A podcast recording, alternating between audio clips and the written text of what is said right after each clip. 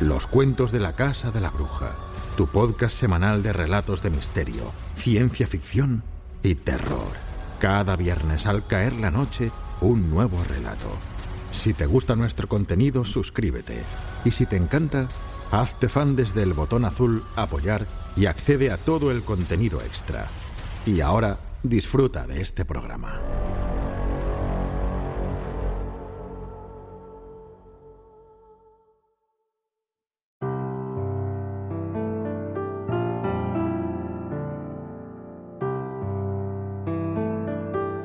Los cuentos de la Casa de la Bruja presentan El otro, un relato de Jorge Luis Borges.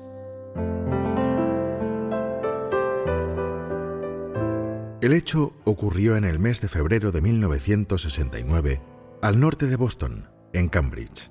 No lo escribí inmediatamente porque mi primer propósito fue olvidarlo, para no perder la razón. Ahora, en 1972, pienso que si lo escribo, los otros lo leerán como un cuento y, con los años, lo será tal vez para mí.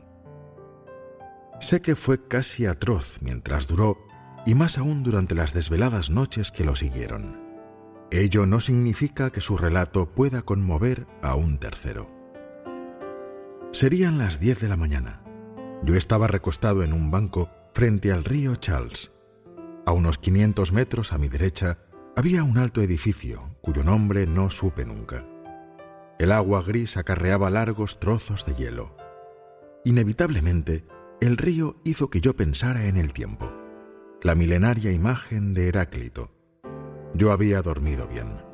Mi clase de la tarde anterior había logrado, creo, interesar a los alumnos. No había un alma a la vista.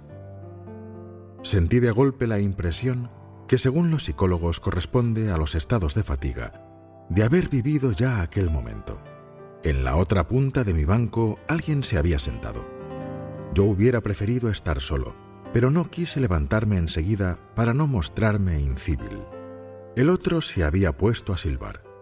Fue entonces cuando ocurrió la primera de las muchas zozobras de esa mañana. Lo que silbaba, lo que trataba de silbar, nunca he sido muy entonado, era el estilo criollo de La tapera de Elías Regules. El estilo me retrajo a un patio que ha desaparecido y a la memoria de Álvaro Melián Lafinur, que hace tantos años ha muerto. Luego vinieron las palabras. Eran las de la décima del principio. La voz no era la de Álvaro, pero quería parecerse a la de Álvaro. La reconocí con horror.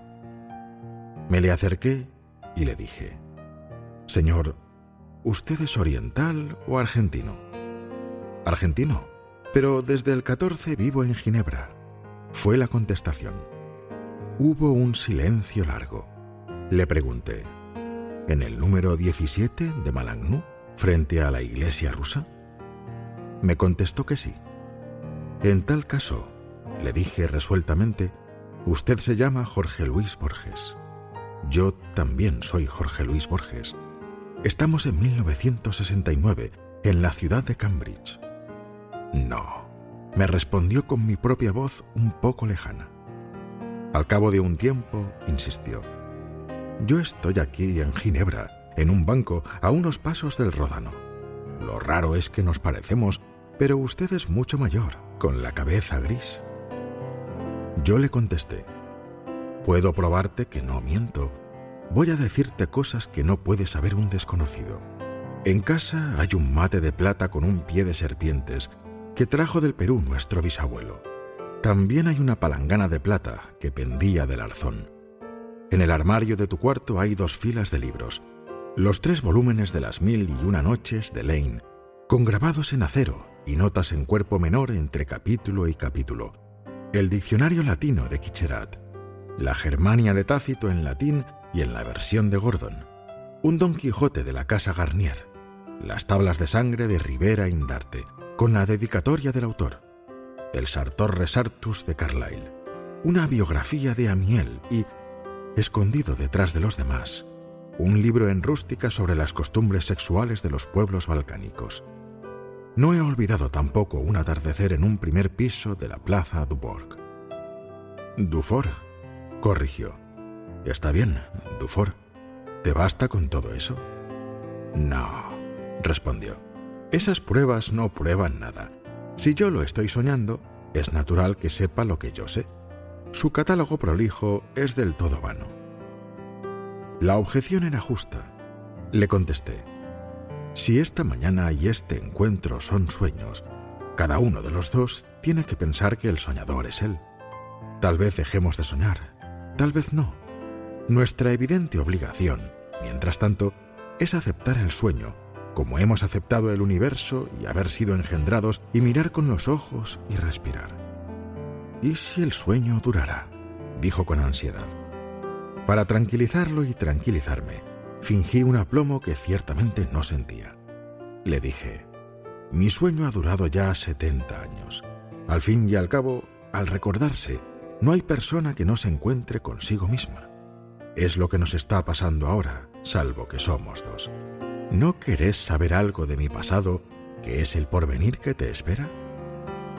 Asintió sin una palabra. Yo proseguí un poco perdido. Madre está sana y buena en su casa de Charcas y Maipú, en Buenos Aires, pero padre murió hace unos 30 años. Murió del corazón. Lo acabó una hemiplegia. La mano izquierda puesta sobre la mano derecha era como la mano de un niño sobre la mano de un gigante. Murió con impaciencia de morir, pero sin una queja. Nuestra abuela había muerto en la misma casa.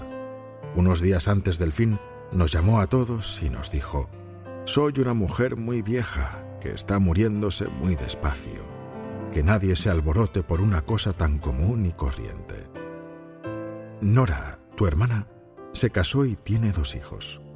A propósito, en casa, ¿cómo están? Bien.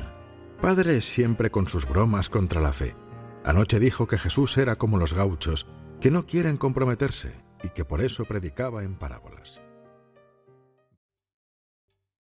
¿Te está gustando este episodio? Hazte fan desde el botón Apoyar del podcast de Nivos. Elige tu aportación y podrás escuchar este y el resto de sus episodios extra. Además, ayudarás a su productor a seguir creando contenido con la misma pasión y dedicación.